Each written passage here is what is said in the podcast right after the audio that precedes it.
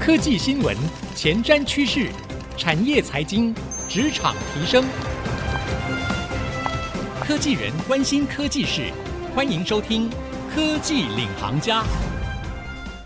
听众朋友您好，欢迎收听 IC 之音主客广播 FM 九七点五。科技领航家，我是节目主持人朱楚文。最近呢，各行各业似乎都面临缺工的议题。我最近跟一些在企业里面的高层聊天啊，或者是跟一些二代聊天，他们都提到了哇，现在的工厂不仅呢要面对数位转型的挑战，而且呢，驱动他们想要数位转型的一大念头就是来自于缺工，很难请到人。那当然啦，到底为什么会这么难请到人？是不是因为大家都去当 Uber 了，或者是是不是有太多人要去走向 KOL 的行列啊？好，这部分呢，我们今天节目没有要来谈，但是我们想要来聊聊在科技端的一些变化。好，如果说未来缺工的这样的议题，随着少子化或者说时代的演进，会成为所有企业不得不面对的一个难题。智慧工厂将会是成为一个时代的趋势，也就是呢，这个工厂的运作要越来越减少人力，更多的自动化。那这当中 AI 是不是就是我们的一个解方呢？而 AI 又会怎么帮助我们在未来的五 G、AIoT 的时代？到底 AI 的角色会在智慧工厂或说智慧生活、智慧城市里面带给我们什么样的帮助？今天呢，我们在节目当中为各位邀请到这个领域的专家，新运林科股份有限公司的市场开发经理刘瑞安经理 Melody 来跟我们一起聊聊这个话题。Hello，欢迎 Melody。嗨。嗨，很开心哦，邀请你来跟我们聊聊这个话题。我们两个女生来聊这个 是非常在科技业以男生为主，大家很关心的这个议题。我想我们应该可以聊出一些不一样的角度啊。是是。然后我们一开始特别提到说，最近缺工的问题很严重。我想一开始先问一下 Melody，嗯，你们最近是不是有收到市场上更多大家对于智慧工厂或是怎么样把工厂可以减少人力、自动化的这种需求的询问呢？有吗？有。其实，在智慧工厂这一块的话，我们其实分两个层面啦。第一个可能就是关于缺工相关的，它要怎么样让这些机器可以自动化？那最主要可能就是关于视觉相关的应用，因为你要怎么样让机器可以自己识别出各个物件，哦、然后要怎么样子快速的去做一个可能 deploy 或是下一步的 action。那另外可能在智慧工厂端，大家还会着重的就是关于像是工厂的安全的议题。就会不会有人闯入啊？等等的，对不对？因为其实像这种自动化设备的导入情况底下的话，很多可能人员突然进入了，他需要去做一个报警的动作，不然可能就是会有发生危险，或是这些设备可能自动化机械手背的设备的话，他们一台可能就高达百万以上，所以他们可能如果说稍微有点瑕疵啊，或是机器不能动了等等的话，其实对他们他们停工一次的话，损失都是非常大的。哦、嗯，所以必须这个智慧工厂或者说自动化工厂，它需要有眼睛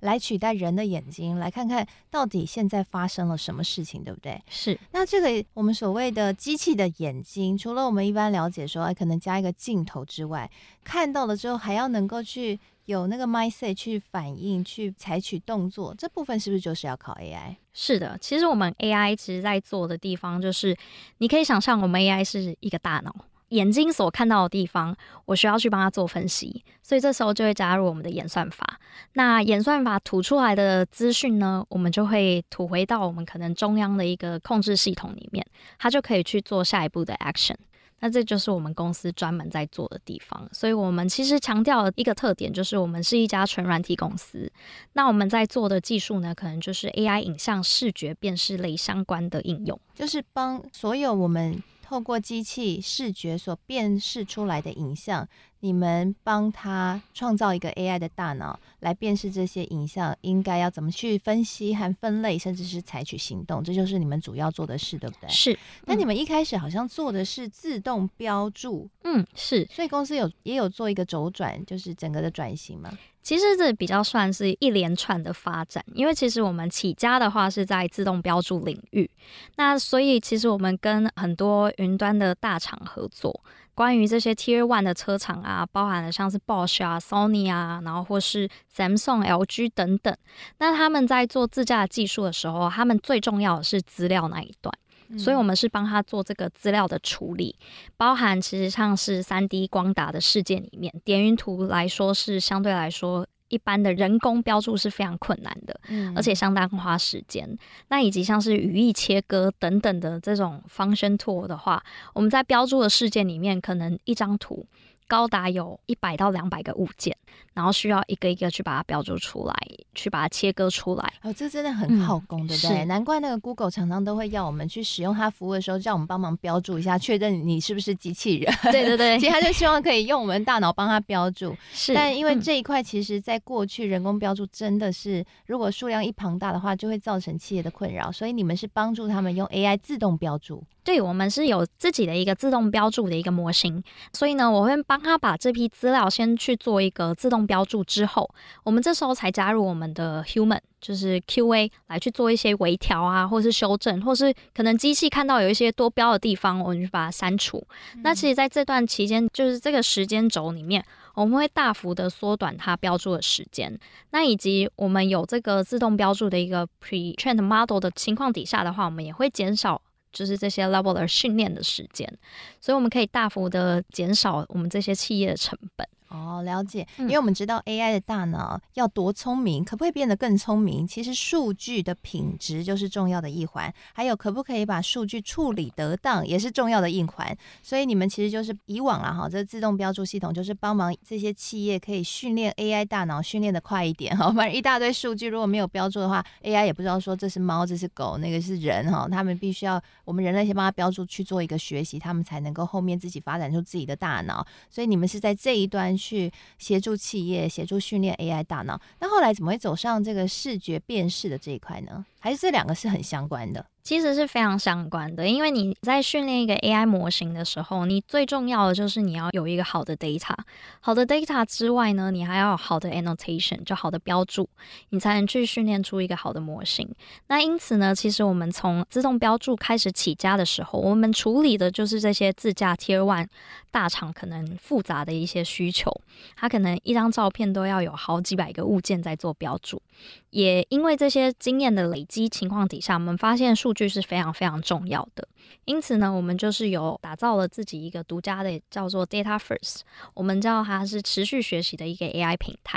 里面搭载了我们公司独家的 LVM 的技术。嗯、以往你可能不是 LLM 啊、呃，我们跟大型的那种语言模型不一样，我们着重的在视觉。嗯，对，所以它就不是用大家习惯听到的 LLM，你们是用 LVM LVM 的这样一个技术，这是台湾非常少数的，是吗？是是是，目前就我所知是独家。OK，你们独家在做这一块，那这样的一个模型是特别适合在视觉辨识上面去做应用，是吗？是的，其实我们也是接了蛮多，像是一些基础的模型。之前你可能常常看到的就是我像是 Chat GPT 好了，我问他一个问题，他会帮我回复或是整理，说我现在所有的资讯就是 text to text。但是我可以透过一些不一样的技术，我可以透过输入语言，或是我可以透过一键一 click 或是一个 bounding box，我就可以快速的去把要的 data 筛选出来，或是我可以快速的去做一个标注。那这个地方的话，我们就是 text to 或是 click 啊，或是 box to。我们的那个 image，所以就是你们的自动标注系统，就是用刚刚那个 LVM 的模型，然后就建起来，让企业可以用，就可以很快的按一个键，就可以全部帮你标注起来。是，嗯，哦，了解。哎，那我也蛮好奇，因为台湾很少有软体、纯软体的公司。我们都说这种软体的公司在戏谷啊，会发展的比较好啊，薪水也比较高啊。然后台湾好像就是一个硬体为王的一个世界，是 对，所以你们还蛮特别的，就是一个纯软的公司。甚至呢，听说你们打入的客户也都是像你刚刚讲到 Tier One 的客户哦。嗯，譬如说，像你除了你刚刚提到一些车子的大厂之外，台湾像护国神山啊，还有像台塑啊、中钢啊，也都是你们的客户。嗯，你们是怎么做到的？你觉得你们在发展当中做了什么样的突破吗？可以达到这样的一个里程碑？刚刚有提到，就是我们在这种数据的处理上面，以及这些 data 啊，怎么样做清洗啊，挑好的数据，然后去做比较进阶一点的 labeling 这一段的话，我们其实专精非常非常的深。我们在台湾可能已经做了大概有七八年左右。那所以呢，有这些 data 的累积、经验的累积的情况底下，我们可以快速的去做出一个好的 AI model。所以在这些可能是 Tier One 的这种像是护国神山啊，或者你刚刚有提到的台塑、中钢等等的话，我们帮他做的是一个解决方案的导入。所以他们比较算是 end user 的使用情境。一般其实像这种大厂里面的安防单位啊，或是这些厂务单位，他不会知道模型是怎么训练的，他不会知道资料是要怎么样收集，是要怎么样标注。所以他可能跟你提出的需求就是啊，我这个环境底下我要监控怎么样子的物件，我要监控怎么样子的事件。然后监控那个机器手臂要能够几点的时候运作啊，或者是灯光不能坏掉啊，或者是温度不可以跑掉等等的这种需求，对不对？或是区域里面不能有人进入啊，哦、对对对，或是有什么起火啊，或是有什么异常的状态，人员是不是有跌倒啊？然后、哦、跌倒也要侦测啊？对啊，就是有一些蛮特别的需求啊。那他们只会跟你提出这些 requirements，那我们就是帮他做这样子的服务，你们就会帮我们写一个系统。然后一个 AI 的 model 让他们导入在他们的工厂里面，这也是蛮特别的地方，就是我们跟别人比较不一样的地方。以往大家可能收到这样子，其他就是公司啦，他们可能收到这样子的需求的时候，他们是去做单一专案的导入，根据你这个客户的需求，那他去建一套特别的系统。那但是我们比较不一样的地方，我们一直以来都是以平台式的服务为主，所以我们打造了一个自己专属的 Vision AI 的平台。因此，在这个平台上面呢，我可以透过这个平台快速的去做你整个厂区里面摄影机的一个管理。你可以把所有摄影机的 RTSP 拉给我们，我们可以在各个摄影机底下配置你想要应用的场景。那以及去克制化自己侦测的一个参数。嗯。那在这个情况底下，其实跟其他 AI Cam 很不一样的地方，就是它可能导入了之后会有非常多的误报，以及它没办法去做一个侦测时间的调整。就是逻辑的改变这一些，但是我因为我们是平台式的一站式管理，所以你在平台上面就可以克制化去调整你每一个摄影机底下想要监测的参数。嗯，就譬如说 A 摄影机要看有没有人跌倒，B 摄影机负责看温度的变化，C 摄影机看有没有人闯入，就每一个摄影机有每一个不同任务，你们等于是帮他们做一个军情机构，然后让他可以在这个控制台一次管所有的摄影机的概念。对。嗯，现在其实蛮多那种 VMS 的管理系统，就是它是那种 Video Management，所有摄影机底下，它会拉到一个平台上面做可能录影啊，或是一些监控，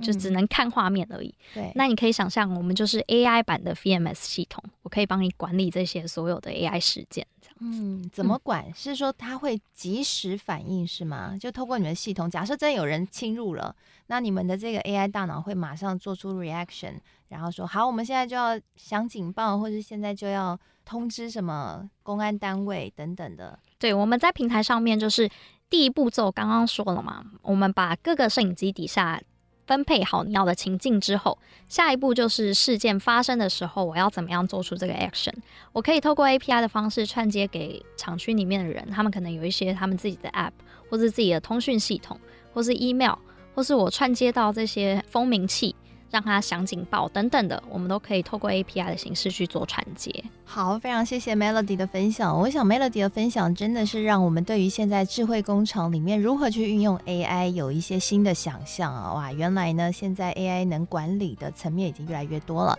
那休息一下，广告回来，我们继续更深入的聊一下。那在未来还有哪一些展望是值得我们去留意的呢？还有另外一方面，自驾车有没有一些新的突破可以值得我们期待？休息一下，广告回来继续收听科技领航家。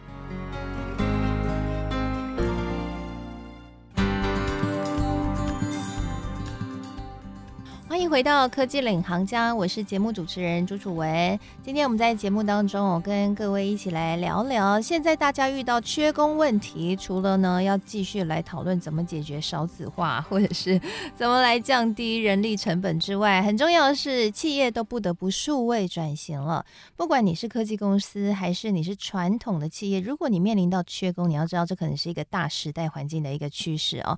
尽快的去数位转型。会是当务之急。所以今天我们要聊聊，那在数位转型，大家都慢慢往自动化工厂，我们说的智慧工厂迈进的时候，现在 AI 可以来怎么帮助我们？好，我们今天呢邀请到的是新运林科的市场开发经理刘瑞安经理，我们漂亮的 Melody 来跟我们分享哈，继续来跟我们聊聊。好，上半集节目呢，我们带大家一起去了解到，哇，现在 AI 已经可以做到很多不同的层面，然后甚至可以当一个智慧工厂的军情单位哈，来做一个完整的控制，控制所有不同的摄影机去完成他们的任务，然后做到相对应的一些处理。那下半集节目，我们想要更深入来聊聊一些案例。听说啊，你们导入的一个大客户是台塑，台塑在他们的工厂里面的需求还蛮特别的。然后你们也是想了蛮久，后来用 AI 帮他们解决了，是吗？是台塑的案例比较特别一点。其实我们实际上在台塑就导入了三个案子，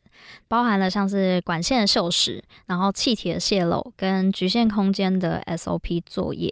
那我觉得这是难度比较高的，因为气体泄漏可能会造成安全上的危险，对不对？是，甚至有可能引发火灾等等的。嗯、对，所以他们其实着重的就是比较第一块，就是我刚刚讲的，就是关于安全类的。那另外就是怎么样子去做一些智慧巡检的应用？智慧巡检的意思是，像是他们之前以往管线锈蚀好了，你可以看到台塑厂非常非常大，它可能有一些烟囱啊是特别高的区域，那它以往是需要靠人工去做一个管线的，就是每个点去做一个巡检的动作，所以它可能需要爬上这些烟囱，然后去看说它管线是不是有锈蚀的状态，或是损坏的状态。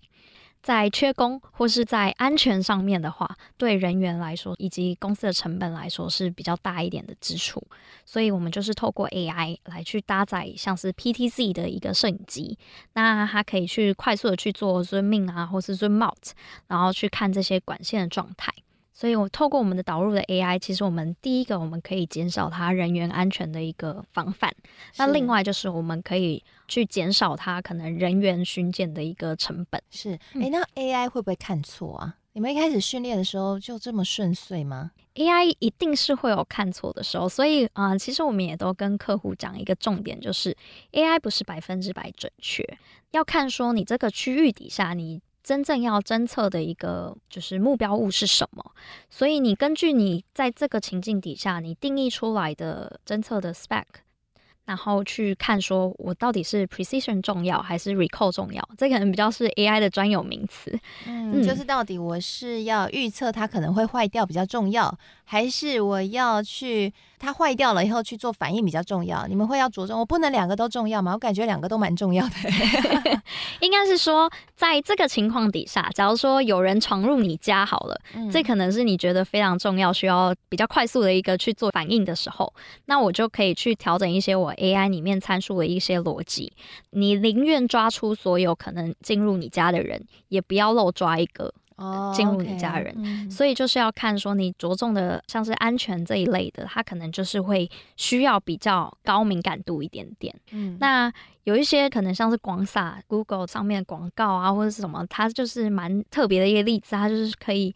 你宁愿广撒出去很多很多的人，但是你不要漏抓一个人这样子。OK，就看它的严谨程度了哈。是，嗯，那严谨程度就会使得你们在前端的 AI 导入的时候，它的严格程度，或者是我们说抓小偷的程度，你们就会让它更严格一点哈。OK，所以那个时候台塑他们在操作的时候，他们在这一块他们是选择什么？我也蛮好奇的。其实我觉得在这个情况底下的话，有一个非常好的概念是跟安全有关的。可能大家就会选用宁愿错抓，我也不要漏抓。嗯，像是烟雾跟火焰的发生，嗯，或是像是一些可能人员有跌倒，人员有呼救。我们有一个题目蛮特别，是做那种双手啊，或是单手举起来，然后做一个呼救的手势，我可以辨认出来他是在做呼救。他是在求救，所以我就会发一个 alert 到我们的战情中心里面。那这一种情况底下，可能跟安全是比较相关的，我们就会建议客户是可以把敏感度或是这种严谨程度提高一点点。但如果是定期巡检啊，或是一些像是智慧城市上面的应用，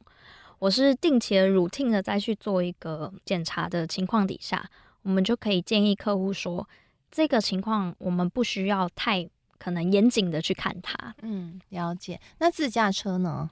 自驾车的部分，你们目前导入的层面是在哪一个方面？然后你们目前观察到自驾车对于 AI 运作的范围是采取要敏感度很高的，还是也还好？其实，在自驾的这个领域的话，我们没有做到像是自驾车上面控制的那一块，我们做的是它前面可能最重要的那一部分，就是它收集了大量的 data，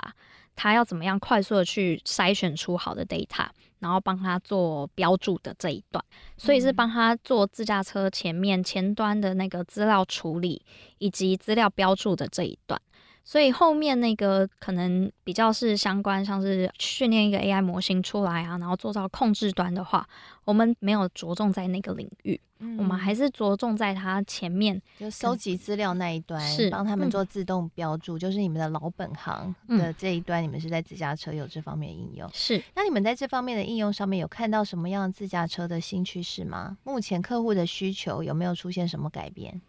嗯，有一个比较特别的地方，就是以往可能都是透过二 D 的标注就可以完成所有的一切。现在的话，慢慢有像是我们公司的话，也非常的对三 D 的技术也非常的熟悉，然后也特别专精。所以在二 D 跟三 D 的话，我们是有可以做到 sensor fusion 的。我在车上的话，我可以装一个光达。搭配可能多个摄影机，然后去做到二 D 跟三 D 的感知融合。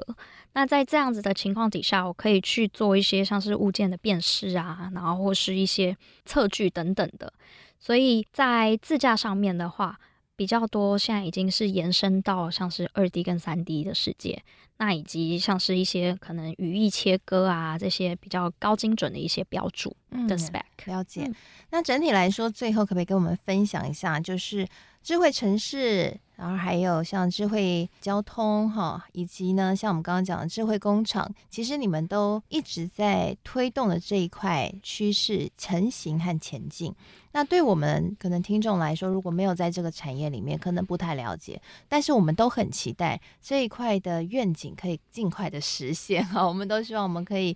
住在一个越来越智慧化、更方便的城市里，然后有智慧工厂可以帮助企业来节省成本。那就您来观察这样的一个趋势发展，目前已经来到一个什么样的阶段？我们离那个很方便的生活以及很方便的生产，是不是已经快要完成我们的愿景了？是。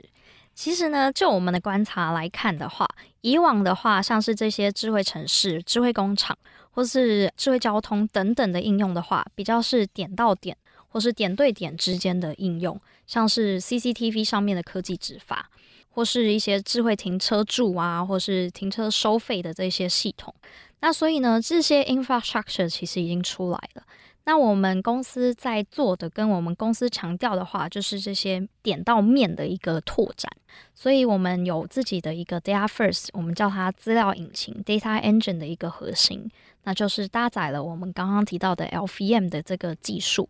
然后，我们可以快速的去达到 AI 应用的一个落地，扩大我们 AI 服务的一个复制性。因此呢，其实之前在点到点之间建起来的这些 infrastructure 的话，我们可以去把它做一个串联。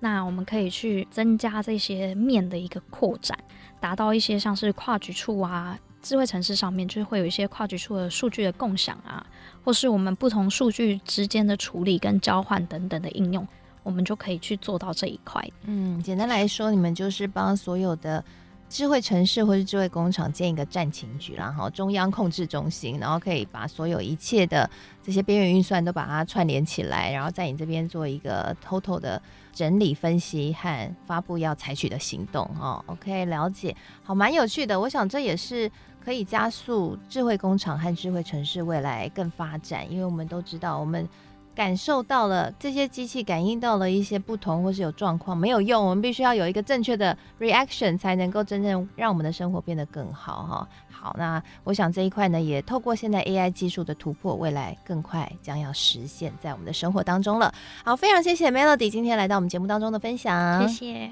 也谢谢听众朋友收听，我是楚文，我们下次再会喽，拜拜。